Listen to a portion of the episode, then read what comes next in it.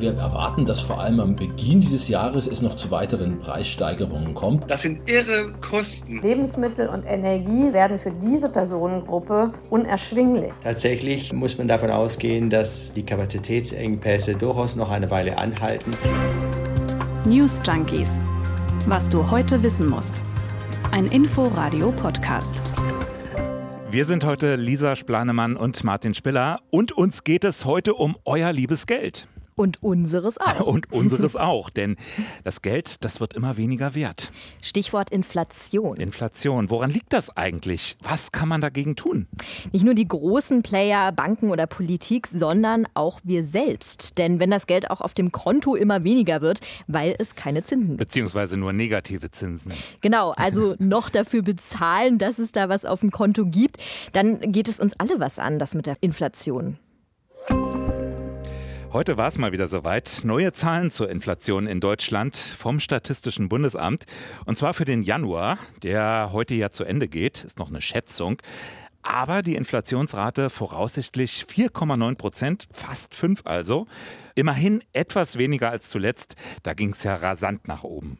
Ja, und die Inflation, die steigt ja schon seit einigen Monaten sehr deutlich an. Im vergangenen Jahr waren es insgesamt 3,1 Prozent, so viel wie seit 30 Jahren nicht mehr, hm. also seit der Wiedervereinigung nicht mehr. Also um 3,1 Prozent sind die Preise im vergangenen Jahr gestiegen. Ja, oder umgekehrt gesagt, Inflation bedeutet ja, der Wert des Geldes, der wird um so und so viel Prozent weniger. Mhm. 100 Euro sind dann zwar immer noch 100 Euro, aber ich kann weniger an Waren dafür kaufen. Genau, und das bedeutet wiederum mit anderen Worten, die Inflation vernichtet nach und nach unser schönes Geld. Tja. Also theoretisch ist das erstmal was Schlechtes. Jein, nicht immer. Kommen wir aber nachher noch drauf. Nun fragt ihr euch bestimmt erstmal, wie misst man so etwas wie die Inflation eigentlich? Das macht das Statistische Bundesamt in Wiesbaden. Das ermittelt jedes Jahr nämlich die Preissteigerung. Und zwar bilden die dann so eine Art imaginären Warenkorb. Und da kommen dann Dinge rein, die ein Haushalt so in Deutschland in der Regel braucht. Also ein bisschen wie beim Einkauf im Supermarkt, aber noch viel umfassender.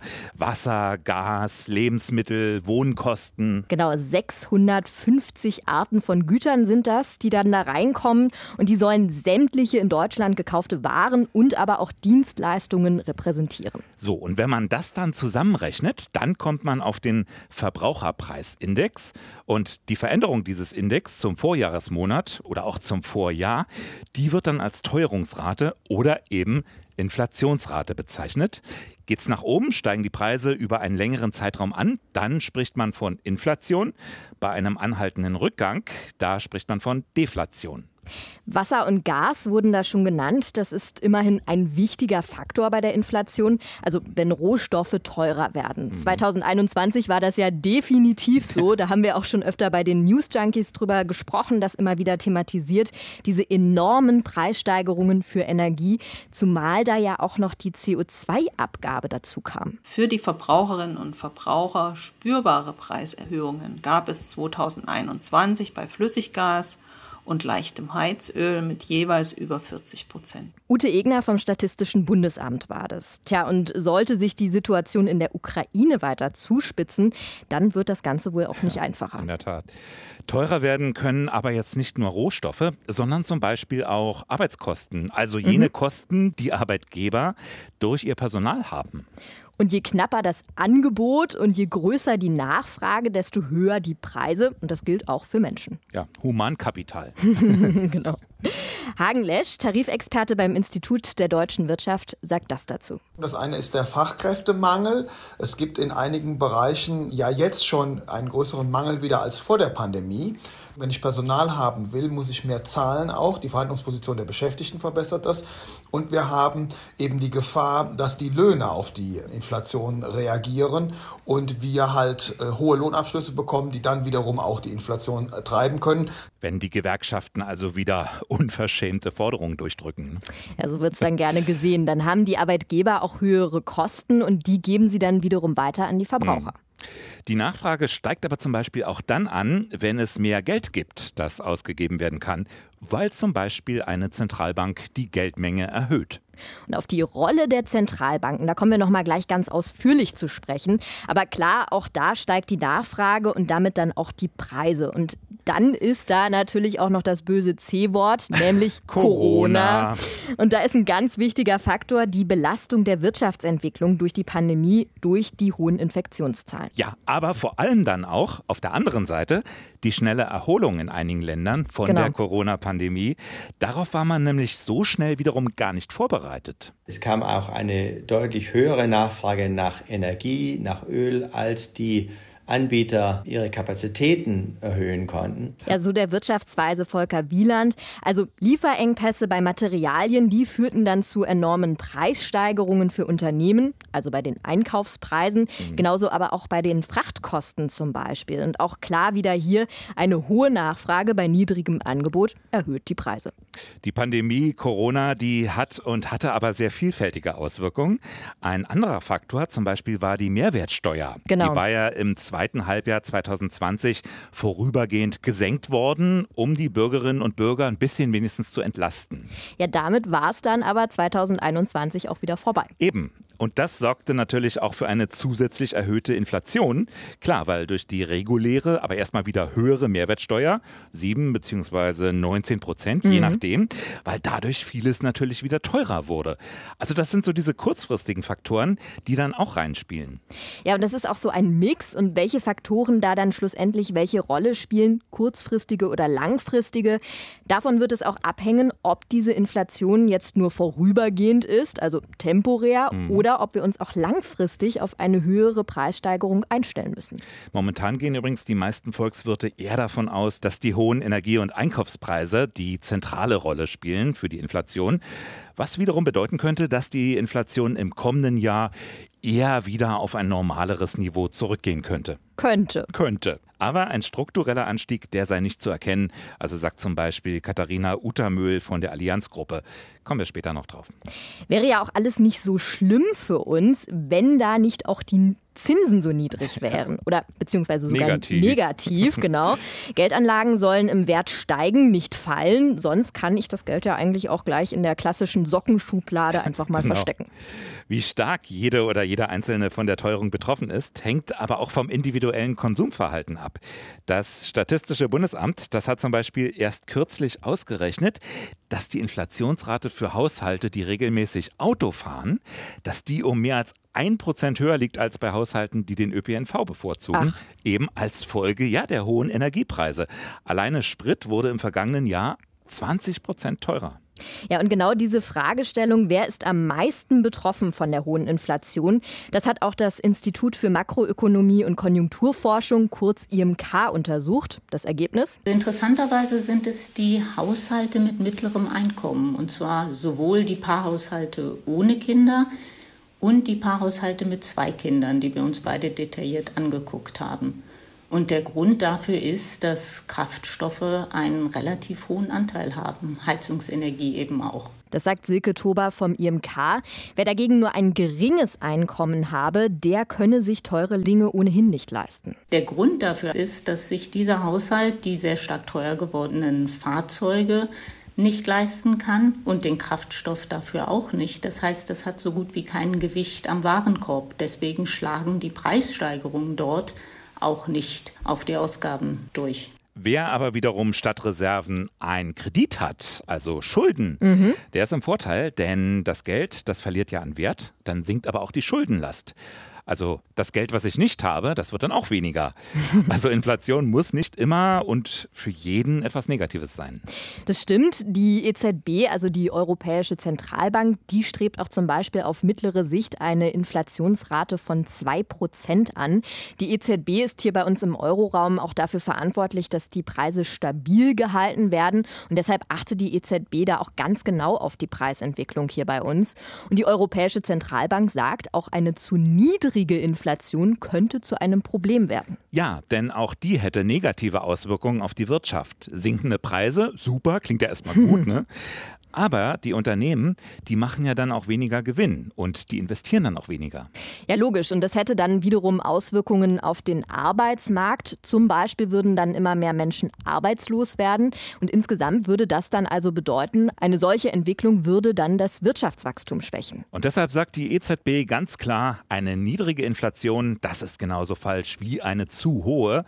Beide Szenarien seien gleichermaßen unerwünscht. Genau, und als Richtwert hat die Zentralbank eben eine jährliche Inflationsrate von 2% im Blick. Hm, 2% äh, von diesem Ziel, hm. äh, diese Inflationsrate zu erreichen, so 2% sind wir in diesem Jahr wahrscheinlich weit entfernt.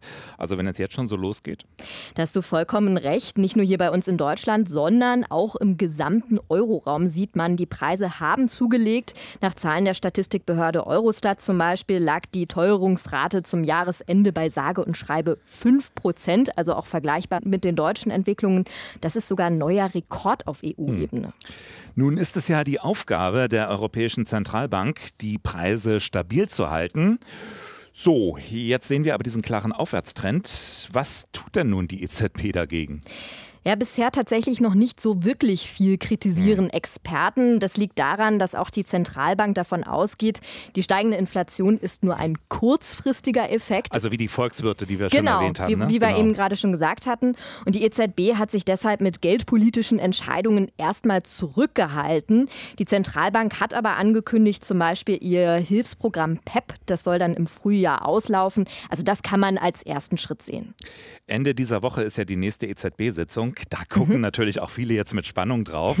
Da könnte die Frage beantwortet werden, ob und wie die Europäische Zentralbank reagiert. Und auch in den USA sieht man übrigens momentan eine steigende Inflation. Und da hat die Notenbank Fed gerade erst reagiert und hat gesagt, dass sie voraussichtlich für März eine Zinserhöhung plant. Chef der amerikanischen Notenbank ist Jerome Powell und der rechtfertigt den Schritt so. We will use our tools both to support the economy and a strong labor market and to prevent higher inflation from becoming entrenched. Also, wir werden alle Mittel nutzen, um auf der einen Seite die Wirtschaft und damit einen starken Arbeitsmarkt zu unterstützen und gleichzeitig eine Dauerinflation zu verhindern. Also mit der Zinserhöhung würde die Fed dann direkt auf die Inflationsentwicklung auch reagieren. Ja, genau. Und höhere Zinsen, das ist auch so die typische Maßnahme, mhm. um gegen eine steigende Inflationsrate vorzugehen. Ganz anders sieht es dagegen momentan in der Türkei aus. Da lag die Inflationsrate sogar zuletzt bei 36 Prozent. 36 Prozent? Ja. Das ist eigentlich kaum vorstellbar. Nee. Zumal Beobachter davon ausgehen, dass die inoffizielle Inflationsrate sogar noch viel höher sein mhm. könnte. Für die Menschen in der Türkei bedeutet das, die können sich vieles gar nicht mehr leisten. Ja, Mehl und Hühnchen sind zum Beispiel knapp 90 Prozent teurer geworden. Das berichtet unsere Korrespondentin vor Ort, Karin Sens. Sie hat mit einem Wirt gesprochen, der um seine Existenz kämpft. Hören wir mal rein. Mein Sohn führt bei uns Buch und ermahnt mich ständig, ich soll die Preise erhöhen. Bis jetzt habe ich mich geweigert. Manchmal höre ich ihn schon im Traum sagen, Papa, geh mit den Preisen rauf. Das Problem ist klar, wenn er die Preise erhöht, dann mehr Geld einnimmt, dann kommen aber noch weniger Gäste. Der Wirt, der musste auch schon Mitarbeiter entlassen. Und auch die Gäste berichten, dass sich Restaurantbesuche inzwischen gar nicht mehr rechnen und dass sie sich die auch gar nicht mehr leisten können. Vor zwei Wochen bin ich noch mit meiner Familie am Wochenende für rund 10 Euro frühstücken gewesen. Im selben Lokal kostet das jetzt rund das Doppelte. Darum habe ich mir ein billigeres Restaurant suchen müssen. Ja, und trotz der enorm steigenden Preise in der Türkei ist jetzt Folgendes passiert. Der Leitzins, der wurde in letzter Zeit weiter gesenkt. Und das ist aus ökonomischer Sicht ein eher untypischer Weg. Mhm. Präsident Erdogan will damit wahrscheinlich das Wirtschaftswachstum ankurbeln und setzt dann darauf, dass dann die Inflation in Zukunft zumindest damit bekämpft werden kann. Bislang hält Präsident Erdogan auch an seinem Kurs fest und zeigt sich zuversichtlich. Wir sind entschlossen, der Inflation das Genick zu brechen und sie so schnell wie möglich in den einstelligen Bereich runterzubringen. Ob sich das so ausgehen wird, ist nicht klar. Jetzt dürften die Preise in der Türkei wohl erstmal weiter steigen. Aber sag mal, Martin, wie sieht denn das dann bei uns in Deutschland aus? Also werden auch bei uns dann die Preise weiter steigen? Ja, davon gehen die Experten zumindest aktuell aus, wenn auch nicht mehr ganz so stark wie im letzten Jahr. Wir hatten ja vorhin schon eine Ökonomin zitiert. Mhm. Kerstin Bernoth ist Inflationsexpertin beim Deutschen Institut für Wirtschaftsforschung. Sie erwartet, dass die Inflationsrate etwas zumindest sinkt. Ich denke mal, dass sie Mitte des Jahres immer noch um die drei Prozent plus minus ein Prozent liegen wird. Das heißt immer noch oberhalb des Inflationsziels, aber dass der Trend äh, rückläufig ist. Ja, und auch Wirtschaftsminister Robert Habeck hatte ja gerade den Jahreswirtschaftsbericht vorgelegt. Und die Politik geht momentan davon aus, dass die Inflation dieses Jahr im Durchschnitt bei rund 3,3 Prozent liegen könnte. Also zumindest etwas Entspannung wäre denkbar, dass die mhm. Preise ja nicht sinken natürlich, aber zumindest nicht mehr ganz so schnell steigen. Auch weil zum Beispiel erwähnter Effekt der Mehrwertsteuersenkung, weil der ja nicht mehr die Berechnung ja. verzerrt. Ne? Und das Ganze hängt natürlich dann auch weiterhin davon ab, wie sehr die Kraftstoffpreise weiter steigen. Diese Preisexplosion an der Tankstelle war ja letztes Jahr auch so mit der Haupttreiber für diese hohe Inflationsrate hier bei uns. Ja, die Preise an den Zapfsäulen, dass mhm. die weiter steigen, das könnte vielleicht auch erstmal so bleiben. Zumindest zeigen das aktuelle ADAC-Zahlen. Tja, Lisa, wohin also mit dem Geld in Inflationszeiten? Wo hast du denn zum Beispiel dein großes Vermögen gebunkert? ja, das möchtest du jetzt gerne wissen. Das will ich jetzt wissen. Es ist eine sehr gute Frage. Zumindest kann ich das so beantworten. Man hat gerade in Pandemiezeiten gesehen, die Deutschen sparen wieder viel mehr Geld, also haben insgesamt mehr Geld auf der hohen Kante. Ja, und auch Gold und Kryptowährung haben viele ja in der Pandemie jetzt als alternative Anlagemodelle entdeckt. Die Inflation schafft ganz neue Trends. So, wir haben es auch geschafft. Ne? Und was machst du jetzt? Gehst du zur Bank? Ja, genau. Geld erstmal abheben, zu Hause genau. bunkern. Das war's von uns für heute. Wir verabschieden uns, Martin Spiller und Lisa Splanemann, und sagen Tschüss. Und wenn ihr noch Ideen habt, äh, was man dieser Tage mit Geld machen kann, am besten, ja, dann schreibt uns doch einfach eine E-Mail an newsjunkies.inforadio.de. Wir sind sehr gespannt. Bis morgen. Tschüss. Bis morgen. News Junkies was du heute wissen musst. Ein Podcast von Inforadio. Wir lieben das Warum.